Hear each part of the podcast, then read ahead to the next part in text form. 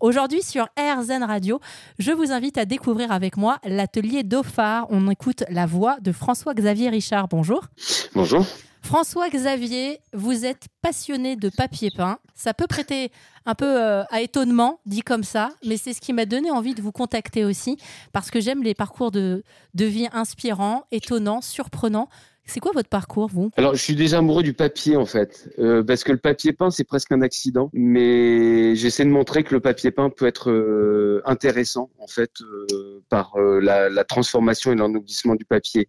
Donc, le papier peint est arrivé un peu dans le parcours comme un comme un accident. C'était une rencontre avec des, un projet pédagogique d'abord qui se montait autour de l'idée de revaloriser les métiers manuels euh, avec le montage d'un atelier de papier peint à la planche, que, technique que je ne connaissais pas du tout, euh, en lien avec un atelier qui s'appelait Moni euh, en Anjou qui fabriquait du papier peint à la planche dans les techniques d'époque. Et ça a été ce choc et cette surprise, comme vous le disiez si bien, qui a fait naître l'atelier d'Ophar. Mais vous, à l'origine, vous faisiez quoi, François-Xavier? Je sortais de l'école des beaux-arts, je voulais faire du théâtre, scénographie et mise en scène. Et voilà, j'ai pas trop eu le temps. En fait, j'ai enchaîné tout de suite. C'est marrant comme parfois la vie vient nous surprendre et nous mettre sur euh, le chemin sur lequel on devait peut-être aller euh, dès l'origine. Je ne sais pas si vous croyez en ce genre de choses. Oui, j'y crois complètement. Mais c'est la question après de savoir écouter les signes euh, qui vous sont envoyés. ça m'a surpris que ce soit ce genre de signes qui me sont envoyés. Effectivement, le, le papier peint, comme pour moi, c'était vraiment pas quelque chose de très valorisant.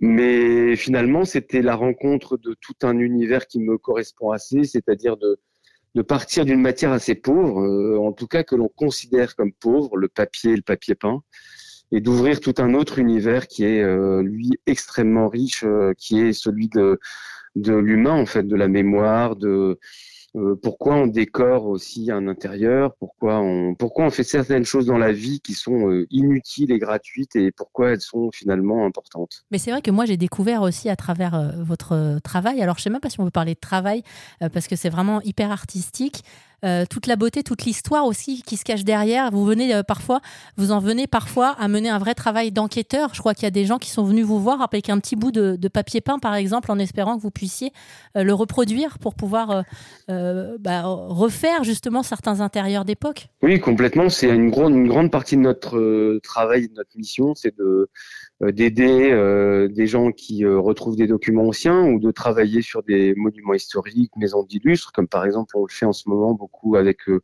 la maison de Léonie, de Tante Léonie, musée Marcel Proust.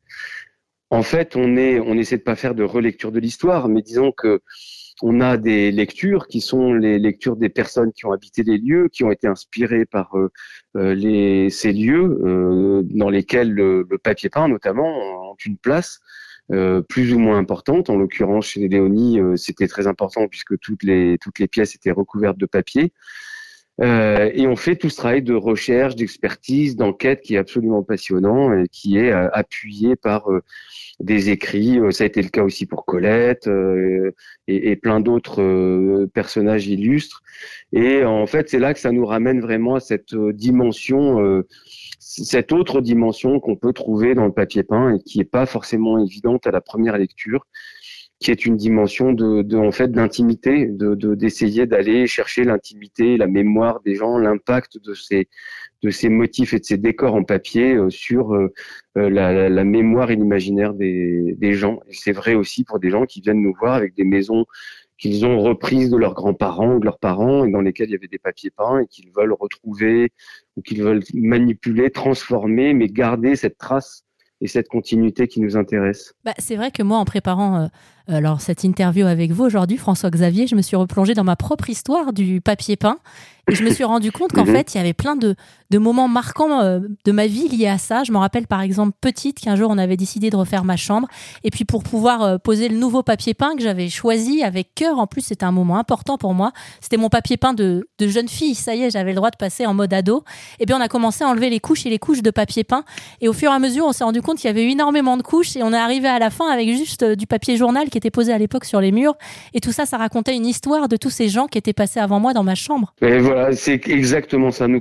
C'est exactement ce que vous racontez, qu'on aime aussi euh, révéler dans, le papier et dans le papier peint.